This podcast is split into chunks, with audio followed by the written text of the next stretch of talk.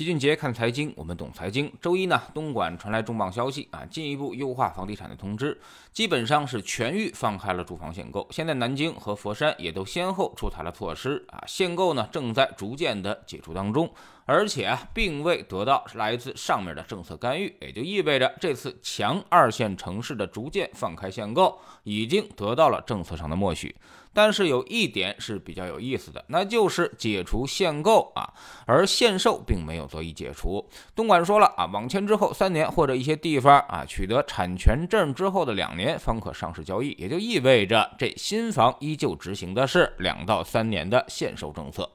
那意思就是告诉大家，你现在只能买而不能卖。买进来之后你就别想跑。当然，美其名曰这就是强调房住不炒，倒是呢也能说得过去。不过明眼人都能看得出来，这就是一个加强新房销售的政策，保证更多的购买力进入新房领域，为开发商去库存，同时呢降低二手房的流动性。一是防止二手房价格突然崩溃，影响购房信心；二是降低了购房的供给啊，那么大量的新房和准新房被锁定在当中。第三呢，就是阻止了投资客。客们集中抛盘，影响明年楼市的信心。这应该就是未来二线城市的重大的政策方向，也就是保新房、限制紧急通知交易，甚至不排除可能会在金融手段上做出明显的差异化安排，以保证贷款和杠杆更多的倾向于新房销售。毕竟，只有卖出去新房，才能够化解开发商的资金困难，才能够降低金融市场的系统性风险，也能够解决当地的土地财政困难问题。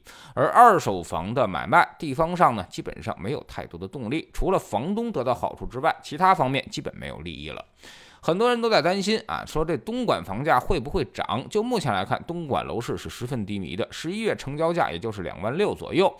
基本上呢，已经是连续多个月回落的状态。东莞人现在对于楼市预期十分不好，目前一个月成交也就是两千多套，库存呢足够他消化一年半的时间。二手房也是如此，基本上都得降价才能成交，而且还得是挂一个小区的最低价，基本上有二三十的溢价空间。目前来看，全国二手房状况大体类似，十分令人担忧啊！就目前存量数据来看，已经有广州、杭州、苏州、南京、天津、重庆、合肥等十一个城市的二手房挂牌量超过了十万套，其中南京、天津、重庆等多个城市的挂牌量已经超过了十五万套。像一些重点城市，供销矛盾也十分突出，比如深圳，现在二手房的挂牌量已经突破了四万套，但这一个月也就成交不到两千套，这种去化速度让卖房十分艰难。现在已经有很多业主直接是低于二手房指导价出售了，所以综合来看呀，楼市的预期正在发生着重大变化。其实呢，两个大的基本面已经十分清晰。第一就是我们的人口年龄结构啊，平均已经接近了四十岁。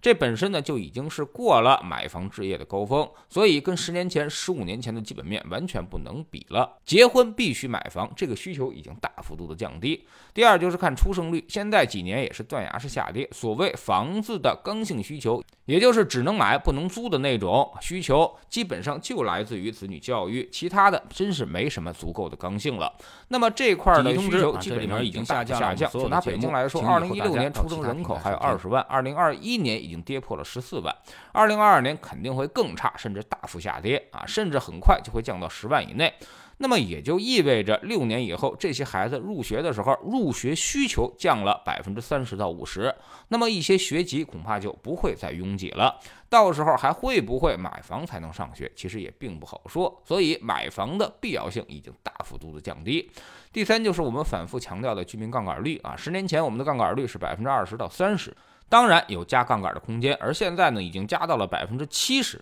自然也就会觉得力不从心。道理很简单，你一个月赚一万块钱，让你拿两千块钱还房贷，留八千块钱吃饭啊，你觉得很轻松。但现在让你还七千块钱房贷，留三千块钱吃饭，这日子你就很难过了。再加上这几年疫情是反反复复折腾，很多生意呢基本上已经折腾黄了，不少人的现金都已经出现了断流。这时候让大家再去加杠杆，这心里这道关就很难过去。所以我们看到的是连续十几个季度发生了主动去杠杆的情况，也就是大家主动排队。去还房贷，明显就是老百姓现在已经玩不起了。所以未来啊，楼市限制性措施肯定会逐渐放开，二线城市都会放开限购的，但限售依旧会保留，甚至贷款政策和销售政策会明显的倾向于新房销售，先保新房，这就会让二手房更加难卖，除非是一线特大城市也放松限购、降首付、加杠杆，不再提房住不炒，否则大家可以放心，这楼市价格基本上现在起不来了。